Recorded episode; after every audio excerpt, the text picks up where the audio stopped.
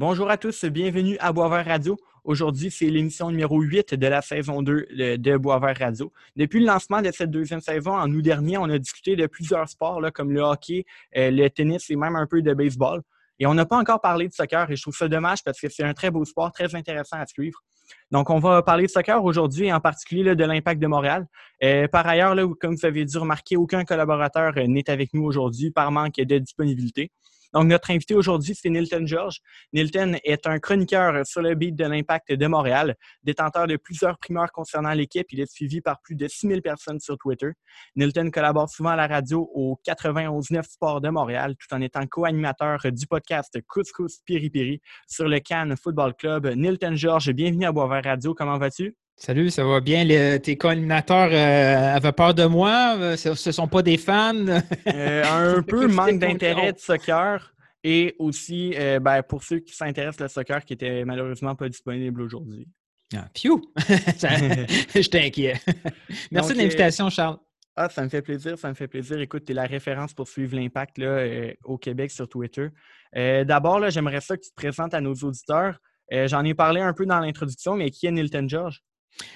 Euh, oui, ça, c'est une grande question. Même moi, je ne suis pas capable trop, trop de, répondre à ça parce qu'habituellement, c'est assez facile. Tu sais, dans les médias, bon, ben, tu, sors de l'école euh, avec cet objectif-là d'être dans les médias, d'être journaliste euh, de différentes façons ou, tu sais, dans les autres sports, souvent, il y a beaucoup de joueurs, journalistes, des anciens joueurs. Moi, mm-hmm.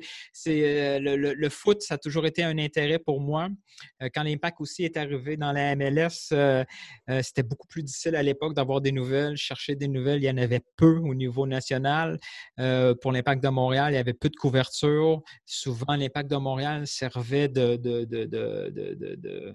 d'espèce de, comment je dirais ça? quand un journaliste arrivait, quand un nouveau journaliste arrive sur un beat dans un média, souvent on lui donne cette première job-là. C'est ça, de l'impact. Fait que souvent, quand tu avais finalement quelqu'un suivre l'Impact de Montréal, mais une ou deux saisons après, ben, ce journaliste-là était affecté à quelque chose de peu plus, entre guillemets, payant. Fait que c'était difficile d'avoir des, nouvelles puis de suivre du, monde de façon régulière. Fait que je me suis euh, attardé à, faire ma propre recherche. Ce qui est bien avec la MLS, c'est qu'on rentrait dans la cour des grands. Fait que des nouvelles, on pouvait avoir des nouvelles d'un Impact de Montréal par l'extérieur. Très souvent, puis on l'a vu encore aujourd'hui, on, est le, on est mercredi 14 octobre, on a eu une nouvelle par l'extérieur. Ça arrive très, très, très souvent. Fait que tranquillement, pas vite, en faisant mes propres recherches sur l'impact sur le foot, ben, avec Twitter, euh, il y avait une belle plateforme pour relayer ces informations-là aux autres. Fait que tranquillement, j'ai comme bâti euh, une, certaine audience, si tu veux, pour, euh, en tant que relayeur d'informations. Et quand tu commences à parler de foot, quand tu commences à parler de foot local et quand c'est quand justement il y a peu de monde qui en font de façon régulière, mais elle veut, veut pas, tu sais, ton nom circule et là, il commence à avoir des informations là, qui viennent, que ça, les, les gens parlent, que ce soit à l'intérieur du club, mm-hmm. proche du club, euh, euh, des joueurs, des joueurs ont des amis, tu sais, tout le monde parle, c'est un, petit monde, ça arrive beaucoup moins avec, avec le Canadien de Montréal parce que c'est très, très euh, contrôlé, mais il n'y a pas si longtemps, peut-être que dans les années 70-80, c'était comme ça avec les Canadiens. Les informations coulaient un peu à gauche, à droite. Fait que euh, tranquillement, pas vite, avec, euh, avec Sofiane, on a commencé à avoir des informations comme ça. puis c'est vraiment un plaisir de pouvoir donner du, du contenu nouveau contenu, pas toujours répéter la même chose, parler foot, parler foot de façon intelligente, parler foot local, mais avec un background international. Puis euh, tranquillement, pas vite, ben euh, c'est ça, je suis devenu comme euh, une, personne, une personne qui était souvent contactée et appelée à aller parler dans les médias. Puis ça, c'est super, super intéressant. Good. tu as parlé de Sofiane. On va tout de suite parler du Cannes Football Club et du podcast Couscous Piri Piri. D'abord, d'où ça vient ce nom-là? Et pour ceux qui connaissent pas encore, et d'abord pour et pour ceux qui connaissent un peu moins le podcast, euh, décris-nous-le euh, justement le podcast que tu fais avec euh, avec Sofiane et d'autres collaborateurs. C'est ça. Moi, j'ai commencé à faire des podcasts justement avec le Cannes Football Club, qui était à l'origine, il s'appelait à l'origine Soccer sans frontières. C'était avec Sidney avec Sofiane Benzaza, avec Reg, il y avait Julien aussi. C'était une gang, euh, toutes des jeunes, toutes des plus jeunes que moi, là, qui allaient à l'UCAM puis qui y avait leur, leur émission de radio à choc. Puis, euh, par les médias sociaux, on s'est connus, on m'a invité, je suis devenu un régulier. Ensuite, j'ai fait partie de, cette, équipe-là. Puis, euh, avec le temps, le podcast a été un peu plus compliqué à faire euh, parce que chacun avait leur, leur, contrainte de temps. Là, tu le sais, c'est, très, mmh. très difficile de faire un podcast. Là. Le faire, c'est facile, mais l'organiser, prendre le temps qu'il faut, trouver un bon, un bon timing, une plage horaire pour le faire, c'est ce qui est souvent le plus difficile. Mmh Puis euh, moi et Sofiane, on avait tout le temps en tête de faire ce fameux après-match parce que là, on en a des podcasts là, sur le, on est chanceux depuis deux, trois ans, euh, que ça soit euh, du indépendant, si tu veux. Il y a eu l'émergence de IMFC Radio, il y a eu plein d'autres podcasts qui se sont faits, qui ont disparu, qui ont revenu. Ça. Ensuite, il y a eu le mainstream. Avant, il n'y avait pas tant que ça de podcasts. Là. Il est apparu le podcast d'Olivier Brett avec RDS, il est apparu mm-hmm. le podcast de TVA Sport avec Fred Laure. Tout ça est, venu s'organiser quand ils ont vu l'émergence, tout ça. Mais à l'époque, il y a quoi, cinq ans peut-être à peu près, moi et Sofiane, on s'était dit, ce serait fun de faire un après-match. Les, gens trouvaient ça un peu frustrant de, voir un match de deux heures, puis là, euh, une fois que le sifflet est fait, puis qu'on fait la petite entrevue de deux minutes sur le bord du terrain, eh, on était un peu sur notre fin. Il n'y avait absolument mm. aucun contenu. On trouvait ça plate un peu. Fait que le lendemain des matchs, euh, on a commencé à faire cet après-match-là. Puis le, nom Couscous Péri Péri, on n'a franchement aucune idée comment c'est arrivé. je pense que c'est Sofiane, tout d'un coup, dans une présentation en tant qu'Algérien, il a dit voici Couscous, Nilton en tant que Portugais, voici le Péri Péri. Puis là, c'est comme, comme devenu une signature sans qu'on sache trop trop. Puis là, c'est cool, là, ça, ça, fait le petit hashtag CCPP. Puis euh, on déconne beaucoup là, dans ce podcast-là. On parle bien sûr de foot, de foot euh, local. Des fois, on parle de tout sauf de foot. Puis, euh, tu sais, tranquillement, euh, ce podcast-là, qui était essentiellement des après-matchs, est devenu un peu quelque chose d'autre parce qu'à un moment donné, ben, de 1, 34 matchs, c'est souvent c'est le même match qui se répète d'un match à l'autre. À un moment donné, on ne sait plus quoi dire sur le même joueur. Puis il y avait aussi l'équivalent un petit peu ailleurs. Donc là, ce qu'on essaie tranquillement de faire, c'est d'avoir un format un peu différent. On a commencé à avoir des invités euh, au Couscous Péripéri. C'était le fun. On a eu, on a eu quelques, quelques invités le fun. On a encore d'autres en tête comme pour avoir des invités, mais toi aussi, tu le sais, avoir des invités, une liste, ça, c'est facile faire une liste. c'est juste que c'est juste organisé pour qu'ils puissent venir avec des contraintes, pas juste de temps, parce que quand on va avoir des invités euh, qui ont du contenu, il faut, faut, faut, se prendre à l'avance tout ça. Donc, euh, ça ressemble un peu à ça, le, notre podcast euh, Couscous Péripire. Parfait. avant, le, avant Nilton George, les chroniqueurs soccer, est-ce qu'il y a eu un Nilton George, le joueur de soccer? Ah, un petit peu, oui, rien de sérieux. Là. Je peux pas. Euh, euh, j'ai pas eu une. Euh, mais tu sais, en, tant que ces temps-ci, je me trouve tellement vieux. Tu sais, je suis dans la quarantaine, tout ça. Puis là, quand je regarde les jeunes de 20, même ceux de 30 ans, tu sais, ils ont eu une. Eux, ils ont eu de la chance d'avoir surtout à Montréal, là, à l'époque, dans les années 80, des clubs de soccer, il n'y en avait pas à Pelleter. Là, tu sais. Moi, je suis dans la génération j'ai l'âge de Mauro Biello, Nick DeSantis, tout ça. je les ai probablement croisés sans m'en rendre compte parce que euh, à Montréal, il y avait, il y avait peut-être 10 clubs. Il y avait puis c'était très, très ethnique. Là. si tu étais dans un quartier italien, mais tu jouais avec euh, l'équipe italienne. Tu jouais avec Notre-Dame de la Consolata, puis là, tu jouais probablement avec les, cousins et les frères de DeSantis et Mauro Biello. Tu avais Palignos, euh, les Grecs. Tu sais, il y avait, c'était très, très limité. On jouait dans des terrains assez dégueulasses, là, des champs de patates, du turf, là, du, du turf du stade olympique, pas celui actuel. Je me souviens d'avoir joué à Saint-Claude-Robillard. Tu voulais vraiment pas faire un tac là parce que tu brûlais ta jambe pour trois mois. Mais tu sais, j'ai tout le temps joué comme ça de façon euh, continue. Pour le fun, je joue encore dans des ligues de garage. Puis, euh, mais oui, tu sais, euh, actuellement, ce qui est tellement intéressant puis tellement motivant, c'est qu'un jeune n'a plus besoin de, de, sortir du pays, il n'a même plus besoin de sortir du Québec pour avoir un développement de foot mmh professionnel. il y a tout ce qu'il faut. Pas seulement l'impact, essaie, c'est une grosse partie, mais il n'y a pas juste l'impact. Tu peux te développer au pays, au Québec, au Canada. Puis on le voit à Jonathan David, là, s'il n'est pas passé par aucune académie, là, il est passé par des clubs euh, satellites, si on veut. Si tu si as le talent, il y a tout ce qu'il faut au Québec pour avoir un, parcours de professionnel. C'est pas vrai que tu es obligé de quitter la province à 15 ans pour aller jouer en France, en Italie, au Portugal, en Grèce pour avoir un développement. avant, c'était ça. Des John Lemiatis a fait ça, Bernier l'a fait. Tous ces gars-là mm-hmm. ont quitté pour revenir parce qu'il n'y avait pas, même Samuel Piette, là, ça fait pas si longtemps que ça, mais Samuel Piette, quand il a quitté, il n'y avait pas les infrastructures, l'expertise n'est pas tout à fait là. Mais aujourd'hui, un kid de, de 10-15 ans, s'il est bon, il y a tout ce qu'il faut. Puis ça, je trouve ça tellement le fun quand tu vas dans le parc puis tu vois des, des, jeunes très techniques. C'est motivant. Puis c'est le fun au niveau sportif parce que au Québec, là, on a beaucoup, le hockey roi et maître. Il y a eu une belle époque du, football. les Québécois se sont, euh, se sont distingués dans le football.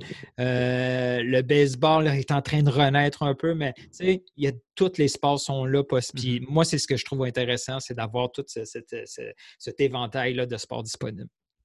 Good. Euh, je l'ai mentionné, tu as, quand même certaines primeurs, si je ne me, si je me trompe pas. Euh, pour ce qui est de l'impact de Montréal. Quel est. Parle-nous un peu là, de la salle de, des, trophées que tu as. quel, primeur c'est toi qui as eu? Euh, mon Dieu, des primeurs. Mais celle qu'on est le plus content avec Sofiane, c'est au mois de novembre, on a eu plus, on a eu comme un, on, a eu une espèce de plan détaillé de ce que l'Impact de Montréal voulait faire. Là, puis on a sorti des noms sortis vraiment de nulle part, pas des gros noms. Tu sais, quand on a dit que l'Impact était intéressé à Waterman, il a fallu nous-mêmes faire une recherche à savoir qui ça, Waterman. Louis Banks, quand on voyait ces noms-là, on se dit. Hmm, c'est un piège. ça ne se peut pas, ces joueurs-là. On a eu vraiment euh, beaucoup d'informations. C'était le fun aussi d'avoir ce, ce, Pas juste le, quand on a des informations comme ça, c'est pas juste, c'est sûr que c'est intéressant, là, tu sais. Il y a un peu de fame, si on veut, à ça, mais ce qui est, ce qui est vraiment le fun, c'est de pouvoir partager ça avec du monde parce que souvent, on passe entre la, saison morte, il ne se passe rien, il ne se passe rien, on parle, on spécule, on se dit qu'est-ce qu'on aimerait avoir. Mais quand finalement, on entend des noms de joueurs, c'est intéressant. Tu sais, le foot, c'est ça qui est le fun avec le foot. C'est ça qui est aussi très différent des autres sports. C'est que la machine, là, le, le téléroman du soccer, c'est pas sûrement le match avant le match, c'est pendant le match, c'est la saison morte. Puis quand on a ces, informations-là, c'est très, très le fun. Un autre truc que je suis, euh, ça a été une super expérience. Ça, ça a été difficile parce que certaines personnes euh, trouvaient que, trouvaient que ça se pouvait quasiment pas que j'avais ces informations-là. C'est toute la saga euh, de Jimmy Briand. Jimmy, ouais, exact. Jimmy Briand, euh, quand Jimmy Briand, quand j'ai sorti Jimmy Briand, ça faisait, ça faisait au moins un peu en deux et trois mois que je savais qu'il y avait ces conversations-là avec le club. J'étais au courant des détails, des détails qui étaient assez hallucinants. Même moi, là, je, me pinçais un peu. J'en parlais souvent avec Sofiane de ce que je savais concernant Jamie Briand. Je savais comme... pendant que ça se déroulait, des négociations, ça veut pas dire. Il y en a plein de négos. Là. Des fois, ça, ça, aboutit à quelque chose, mais d'autres fois, ça aboutit à rien. Fait là, je me disais, oh boy, toutes ces négociations-là, je le voyais des fois complètement planté, au revenir. Puis là, je disais, oh non, imagine tout ça, puis finalement, ça ne se fait pas, puis je ne pourrais jamais partager aux gens. Mais quand c'est finalement arrivé, puis que Jimmy Briand s'en venait, cette saga-là a été assez folle. Une fois que je l'ai du moment que ça a été sorti jusqu'à finalement, il ne vient pas à Montréal, ça a été fou. Ces deux semaines-là ont été tellement intenses. Il s'est passé tellement de choses dans les coulisses de Jimmy Briand et l'Impact de Montréal. Euh, un, jour, un jour, probablement, moi et Sofiane, on, se fera un podcast qui, va aller en détail. Pour l'instant, ça ne vaut probablement pas la peine. Mais les coulisses des transferts c'est ça euh, toujours quelque chose. Hein. Euh, c'est un sujet vraiment captivant, puis ça permet aussi de comprendre beaucoup, beaucoup, beaucoup de choses. souvent, les gens vont dire Ouais, tu as sorti tel tel nom, finalement, il n'est pas venu au club. C'est normal. Là, pour, pour un joueur signé, il y a peut-être 10 discussions en même temps. Puis, euh, ces propres joueurs-là ont plusieurs discussions avec d'autres clubs en même temps. Donc, c'est normal que quand on entend qu'un joueur est associé à tel, tel, tel club, c'est vrai qu'il est associé. Il y a des discussions toujours, toujours, toujours. Il y a des, il y a des fois, il y a des discussions plusieurs années à l'avance. Il, y a des, il y a des joueurs, comme par exemple, on parle, on, parle ces temps-ci, on a, on a, parlé ces temps-ci du départ de Ronaldo. Euh, ça fait plusieurs années qu'on parle d'un Ronaldo possiblement à Paris. Peut-être qu'il ne va jamais finir à Paris, mais je vous garantis que des discussions entre son agent et le club, il va en avoir continuellement. Et ça, c'est un domaine c'est un domaine qui est des fois incompris en Amérique du Nord parce qu'on n'est pas habitué à ça, parce qu'un échange, ce n'est pas tout à fait pareil. Un échange, c'est deux clubs qui se parlent, tandis que là, il y a deux clubs qui se parlent, il y a des agents des fois qui négocient le transfert, il y a des joueurs qui se parlent aussi. C'est des tractations à plusieurs, euh, à plusieurs angles en même temps. Oui. Euh, parlons de l'impact maintenant. Ben, grosse nouvelle aujourd'hui, ça fait oui. qui, ben là, on est mercredi, donc vous verrez le podcast demain, donc dans le fond pour vous hier. Là, euh, Safir Tider qui quitte l'Impact de Montréal pour aller jouer pour le Al Ain FC en Arabie Saoudite. On sait que c'est un transfert, donc ça rapportera sans doute un peu d'argent à l'Impact. Ta, ta réaction à chaud sur la nouvelle? J'ai été surpris, même si on savait que, que, c'était. Il y avait tout le temps cette possibilité-là qui quitte. Plus on avançait dans la saison, plus on se disait ben, peut-être que finalement, c'est en train de se placer. Son contexte familial était compliqué. Il y a plusieurs joueurs en Amérique du Nord qui trouvent ça difficile, le contexte du confinement, des familles. il n'y a pas juste le fait que l'impact, c'est une coche de plus que les Américains. Ils ne peuvent pas ils ne peuvent pas retourner chez eux avec, le, avec les matchs continuellement à l'extérieur. Mais euh, même aux États-Unis, très souvent, euh, les familles ou, les belles familles des joueurs viennent les rejoindre. Maintenant, c'est beaucoup plus compliqué. Là, un Saphir Tider, euh, peut-être que c'était compliqué de faire venir ses parents ou les parents de sa conjointe. Il y a une, famille qui vient de, de s'agrandir encore un peu. Fait tout ça avait l'air, tu sais, Ouais, on voit tout ça, puis on se dit c'est sûr que euh, son départ, ça semble imminent, mais là, on, se retrouve à peu près à un mois, peut-être six semaines de la fin de la saison. Le pire avait été fait. Donc, on s'était dit, bon, ben, ça se replace. Peut-être cet, peut cet hiver, il va se trouver un club, mais bon, ces clubs-là, ils ont beaucoup d'argent en Arabie Saoudite. Oui, en Arabie Saoudite, c'est C'est ça, tu peux t'imaginer assez, rapide, assez facilement euh, le club. Et en plus, c'est même pas un gros club, c'est un, un, club assez récent. Je pense qu'il ben, il vient d'être promu, si je me Oui, il vient d'être promu, exact. Ils ont à peu près une quarantaine d'années d'existence. C'est pas, euh, il n'y a peut-être pas un, gros propriétaire derrière. Je ne suis pas convaincu de ça, mais il peut facilement arriver avec un, avec un contrat de 2 millions, 4 ans, puis ça fait, il n'est pas fou. Il va dire, ben, dans le contexte actuel, peut-être qu'elle est là, ben, j'assure un peu mon avenir financier. Ouais le club de l'Impact de Montréal voit peut-être une occasion de restructurer sa masse salariale. L'Impact de Montréal ne fait plus d'argent. Je veux dire, il y a... la MLS. Plus de spectateurs. C'est ça, la MLS n'a pas des gros contrats de télé. Essentiellement, le cash rentre avec les spectateurs. Si tu pas de spectateurs, c'est du gros rouge là, dans leur euh, livre financier. Ils ont déjà congédié du monde. Il y a beaucoup de restructuration dans les bureaux de l'Impact de Montréal. Donc, si tu peux sauver un autre million, 1,2 million, 1,5 million, peut-être. Ce qui reste à savoir, c'est le montant de transfert. J'ose croire qu'ils ont obtenu quelque chose. oui, il est juste à un an de la fin de son contrat, mais ils ne vont pas le laisser partir gratuitement. je serais mm. très, très étonné. Donc, tu sais, toutes ces petites centaines de milliers-là qui, à gauche, gauche à droite, mais ça peut faire en sorte de ne de, de, de, pas trop. De, pas trop nuire à la santé financière de l'impact de Montréal. Euh, ça fait drôle à dire, mais c'est important pour l'avenir du club. Il ne faut pas qu'il soit trop endetté là, pour les années à venir. Oui, c'est sûr.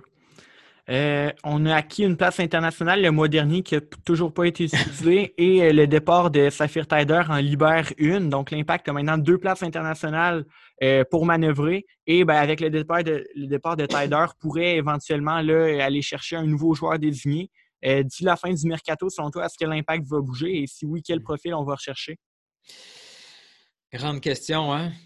habituellement, un club qui est bien organisé a toujours là, dans, son depth chart là, des, options pour, euh, pour tout joueur. Le remplacer à l'interne. À l'interne, c'est sûr qu'il peut être remplacé à l'interne à court terme, mais éventuellement, j'ose croire qu'Olivier Renard, puis c'est un gars d'expérience, pour chaque joueur, là, il sait que, bon, si tel joueur, si, si Samuel Piette, il arrive, il cogne à ta porte, puis il dit euh, J'ai un club français qui me propose euh, un contrat de 1,5 million, je veux y aller il faut qu'il trouve, il faut que dans sa tête, il y a déjà des options internationales. Donc, j'imagine qu'il y avait déjà ça en tête.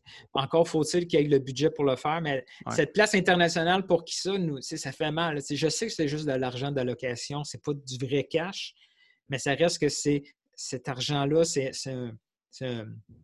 c'est de l'argent comptable qui te permet à balancer ta masse salariale pour respecter les, règles de masse salariale. Mais quand tu donnes comme ça un montant de 75 000 qui n'est pas utilisé de un mois plus tard, puis qu'on se retrouve à six matchs à la fin de la saison, puis il ne sera toujours pas utilisé, mm. moi, tant qu'à moi, ça ne paraît pas bien. Ça, démontre un, manque, un, manque de planification parce que faut pas que tu dépenses cet argent-là pour rien. Là, tu te retrouves finalement avec une autre place internationale de disponible. Je ne suis pas convaincu qu'ils vont, vont pouvoir se retourner de bord puis trouver un, joueur pour le remplacer. Parce que même s'ils trouvent un joueur pour le remplacer, ah, ah, j'imagine que c'est censé avoir un, visa un permis de travailler, c'est très, très long. L'impact n'est pas sûr de faire les séries. Est-ce que tu veux absolument prendre un joueur comme ça dans la panique sans prendre le temps de bien choisir ce joueur-là, parce que le but, essentiellement, ce n'est pas nécessairement cette saison,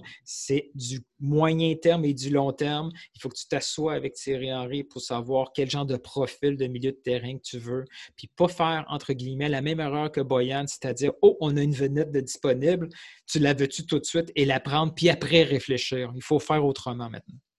Oui, tout à fait. Euh, justement, parlant de Mercato, l'impact a quand même bougé récemment. On a acquis l'attaquant Mason Toy du Minnesota United. Il a d'ailleurs joué ses premières minutes euh, à Philadelphie euh, dimanche dernier. qui est Mason Toy et comment tu l'as trouvé contre l'Union? Ah, contre l'Union, c'était très, très difficile. Il avait l'air un peu perdu dans cette équipe-là. je l'ai déjà dit, le plus gros défi de l'impact de Montréal, c'est le manque d'entraînement. Il joue trois jours. Ils ont peu de temps pour s'entraîner. L'effectif est très, très limité.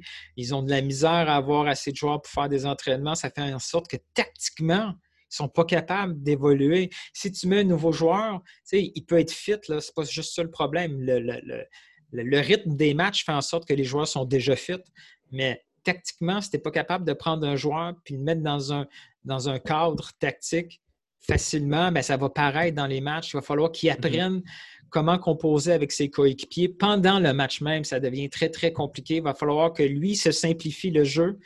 Il va falloir que les joueurs aussi qui jouent avec lui soient un peu plus simples. Euh, des joueurs qu'on est allé chercher avec, puis qui avaient plein d'espoir, on en a eu plusieurs. Oui, beaucoup, beaucoup. on, a, on, a, entendu Jack McInerney qui, qui, arrivait de Philadelphie. Il n'était pas déjà encore arrivé à Montréal, qu'on entendait déjà qu'il y avait des aspirations européennes. Je veux dire, il faut se concentrer à court terme, mais Mason Toy, ce qui est bien, c'est qu'il semble avoir un profil différent. C'est un bon gabarit. Là. C'est, n'est pas imposant, ce n'est pas un Didier Drogba dans, le, dans la force, là, mais mm-hmm. c'est une belle cible pour les joueurs, autant de la tête. Il est très, très rapide. C'est un joueur qui est explosif, qui demande le ballon souvent dans le dos de la défensive. Ça, ça va aider. Puis on l'a vu là, dans les. Euh, bon, il faut faire toujours attention avec les highlights, là, mais euh, dans les séquences qu'on a vues vidéo, il semble être habile des deux pieds. Il va falloir, c'est ça, que, que Toy apprennent comment jouer rapidement avec, par exemple, un, Boyan. Il va falloir que Boyan aussi comprenne comment que toi, il veut le ballon. Et, euh, mais bon, il n'y a pas beaucoup de temps. Il reste six matchs. il va falloir, falloir qu'il apprenne vite et bien. Ouais. Euh, niveau tactique, là, ça fait cinq matchs de suite que l'entraîneur Thierry Henry utilise un dispositif à cinq défenseurs. Euh, quelqu'un qui connaît moins le soccer là, pourrait dire que c'est une formation ultra défensive qui n'a pas marché sous l'ère Rémi Garde. Euh, pourquoi Thierry Henry utilise une formation à cinq derrière? Le plus gros défaut des schémas tactiques, c'est la présentation visuelle. C'est quand, quand à la télévision, ils, disposent les joueurs à l'écran ou quand l'équipe tweet, là, tu as l'impression que quand on met cinq joueurs en arrière, c'est qu'ils sont toujours comme ça disposés à l'arrière. Mm-hmm. Mais tu sais, une formation tactique, là, c'est en mouvement. En mouvement là. Il y a des phases différentes. Tactique, oui, quand ils n'ont pas le ballon, ils se retrouvent avec une ligne de cinq. Ils se retrouvent avec trois défenseurs dans la boîte, les trois défenseurs centraux, et les, et les deux latéraux s'occupent justement des ailes quand les joueurs viennent attaquer. Mais une fois qu'on gagne le ballon, c'est fini. Les latéraux ne sont plus du tout défenseurs. Broguillard, il joue, bon, lui. mais il joue très haut, il joue comme un ailier. C'est un, un, soccer moderne. Les, tranquillement, pas vite, les meilleures équipes, là, comme Liverpool par exemple, la grande partie d'offense et de. Et, oui, Mohamed Salah, Sané est très dangereux sur les côtés. Mais Trent, Alexander et euh, Robinson, c'est des anciens attaquants qui jouent là, là. Donc, quand on dit ouais, on joue défensif, on joue avec cinq défenseurs, puis en plus, on est, notre défense est pourrie, mais il faut penser à la disposition de l'équipe en moyenne, si tu veux. quand, quand, on a le ballon, voici comment on est disposé. Quand on n'a pas le ballon, c'est une autre façon. Des fois, il y a même des formations hybrides. C'est arrivé que, par exemple, il y a quelques matchs, Show Me était défenseur gauche dans une ligne à 5 quand on n'avait pas le ballon, mais quand on avait le ballon, il revenait à côté de Piet. c'est devenu beaucoup plus complexe. Avant, le foot était très, très simple. Tu avais quatre défenseurs, quatre milieux, deux attaquants, c'était des lignes. C'était très, très. C'était comme, euh, comme un ordinateur, si tu veux. Ça bougeait pas. Comme le, le, le, le, baby-foot. Tu as tes lignes, puis tes joueurs ne bougent pas de ton baby-foot. Mais ça, c'est plus ça. C'est plus, plus tout à fait vrai. Les joueurs changent de position d'une ligne à l'autre et dans des équipes qui sont tactiquement hyper évoluées, comme par exemple à Barcelone, un joueur peut même évoluer d'un poste à l'autre, peut changer de côté. Si, si Messi rentre au milieu dans l'axe, le joueur qui, qui devait être milieu devient un, devient un ailier. Il y, a beaucoup de permutations de positions comme ça, mais ça demande justement beaucoup d'entraînement de tactique, ce que, ce que Thierry Henry n'a pas ce, pas ce luxe-là présentement. Parfait. Euh, dernière question concernant l'impact. Euh, l'impact est présentement huitième de l'Est. Les dix premiers font les séries mm-hmm. et il reste six matchs à jouer. Euh, comment est-ce que tu entrevois la fin de la saison pour l'impact? heureusement, heureusement, les autres équipes ne sont pas très bonnes non plus. Donc, ça peut nous aider un peu. Les équipes qui sont derrière nous ont, un peu de difficulté. Euh, le, match, ouais, le match de ce soir, là, vous allez, euh, quand vous allez écouter ça, vous avez le luxe d'avoir euh, déjà les résultats. À la limite, c'est pas trop grave le match de New England. Le match de New England, si on le perd, c'est entre guillemets normal qu'on le perd. C'est vraiment les, les, trois prochains matchs là, contre Nashville, contre Miami, sont hyper importants parce que c'est des équipes qui sont derrière nous. C'est ça, il faut absolument éviter des défaites contre ces équipes-là pour se trouver une place en série. Euh, moi, ce que j'aime de la saison de l'Impact de Montréal, c'est que cette année, euh, après chaque match, je m'en fous un peu du résultat parce que le jeu est intéressant. Ce qui se passe sur mm-hmm. le terrain, c'est intéressant. On voit ce que le Thierry Henry essaye d'impliquer comme système.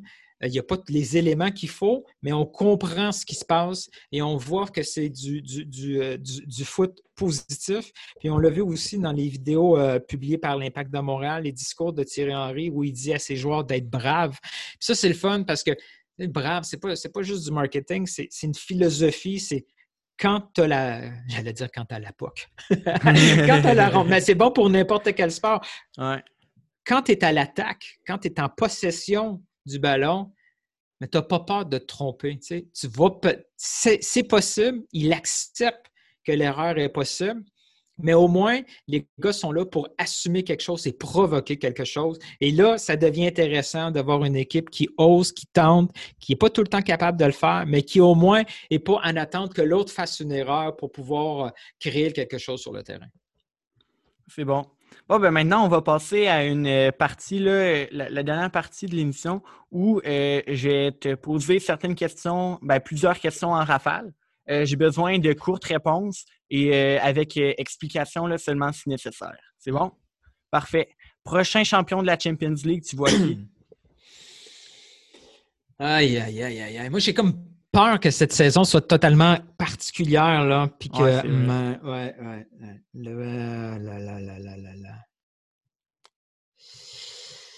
J'ai comme l'impression que ça va être euh, une bonne année pour euh, Manchester City, même si ça a mal commencé. OK, c'est bon. Euh, prochain ben, champion de l'Euro 2021, tu vois qui? Moi, dans ma tête, je revois le Portugal. Mais euh, honnêtement, je les trouve hyper intéressants. Euh, ils, sont, ils sont encore meilleurs qu'ils l'étaient au dernier Euro.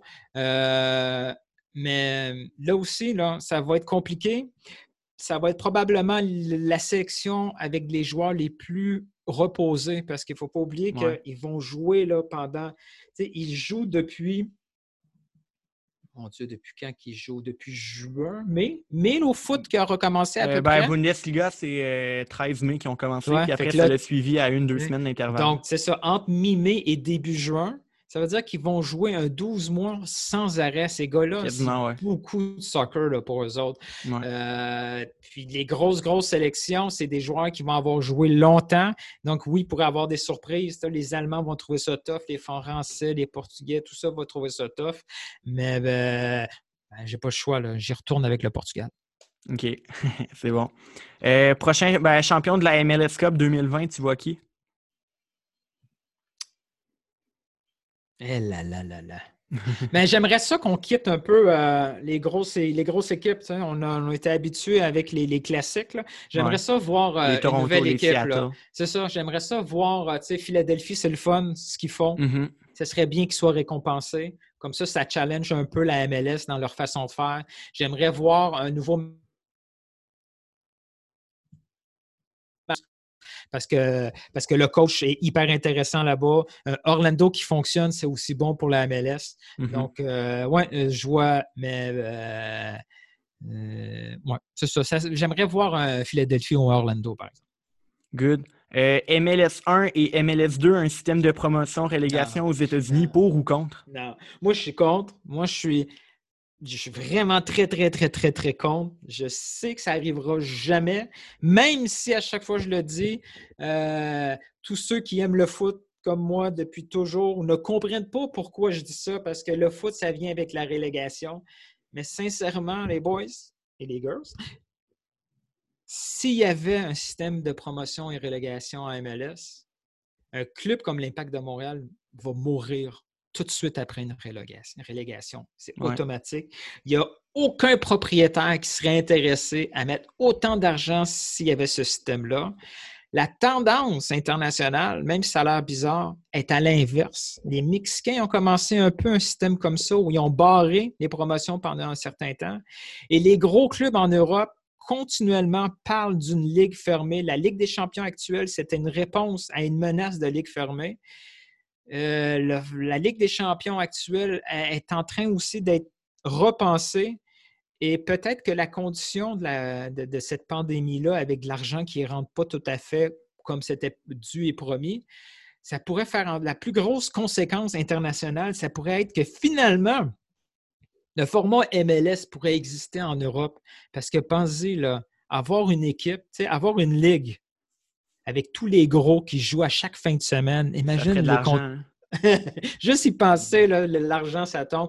C'est sûr que c'est hyper intéressant pour les gros clubs. Les autres, les 98% des autres clubs vont, vont se battre jusqu'à la mort pour éviter ça parce que eux, c'est de l'argent qui part. Mais une fois que, une fois que c'est installé, la ligue fermée, je ne vois pas comment que la MLS peut, euh, peut, accepter une MLS 1 et 2 dans le sens d'une promotion-relégation. Good.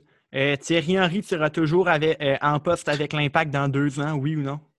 Deux ans.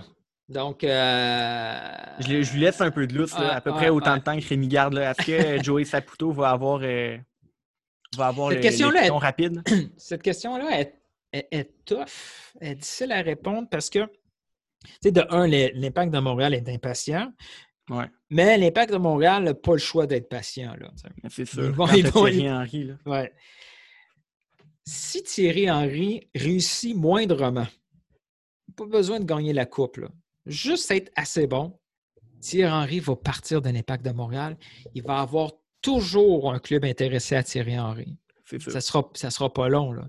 Il avait déjà rien fait, puis il y avait déjà quelques petites rumeurs à Barcelone si Arsenal, ça, se met à, planter un peu, c'est sûr qu'Arsenal va l'appeler. Thierry Henry va avoir les portes ouvertes, même si ça ne s'est pas très bien passé à Monaco.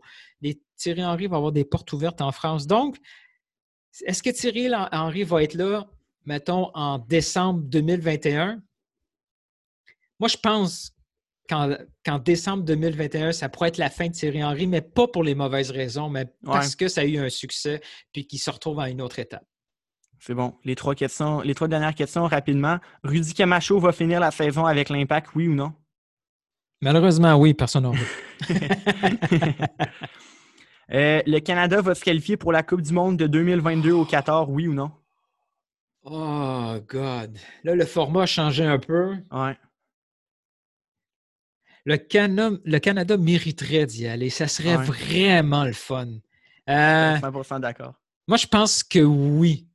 Je pense que oui. Je pense que oui. Avec les États-Unis et le Mexique, genre? Est-ce qu'on va tasser les Honduras? Mais peut-être qu'on va réussir, tu sais, par, parce qu'il y a la, troisième place et demie, il y a les ah trois places automatiques. Après, je pense qu'ils s'en vont jouer contre l'Océanie ou quelque chose de même. Oui, mais ça dépend du format. Là, dernièrement, ils l'ont changé un peu, là, ça reste à voir. Mais moi, ce que j'ai beaucoup, tu sais, je vais faire une parenthèse très, très courte. C'est la première fois que j'ai vu une équipe canadienne aussi intéressante contre des Américains. On aurait dit que c'était inversé. Les arrogants qui avaient peur de rien, c'était les Canadiens. Puis les Américains voyaient les Canadiens les attaquer à gauche, à droite, puis ils ne comprenaient pas ce qui se passe. C'est le fun à voir ça une fois de temps en temps. Ouais. Dernière question. La prochaine grande vedette mondiale à rejoindre la MLS, ça va être qui?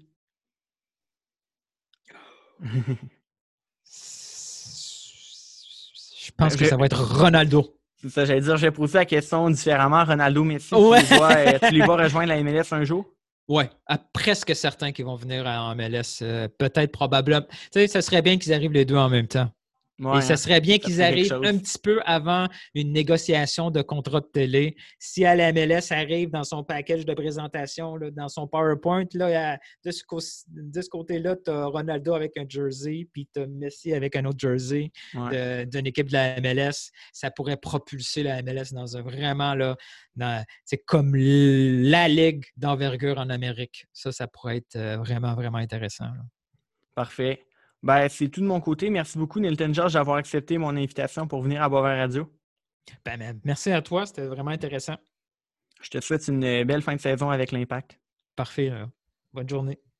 Merci à vous aussi, chers auditeurs, d'avoir été à l'écoute cette semaine. Je vous invite à suivre la page Facebook de Boisvert Radio pour être à l'affût des nouvelles dans le monde du sport. Sur ce, je vous dis à la semaine prochaine pour une nouvelle émission à Boisvert Radio.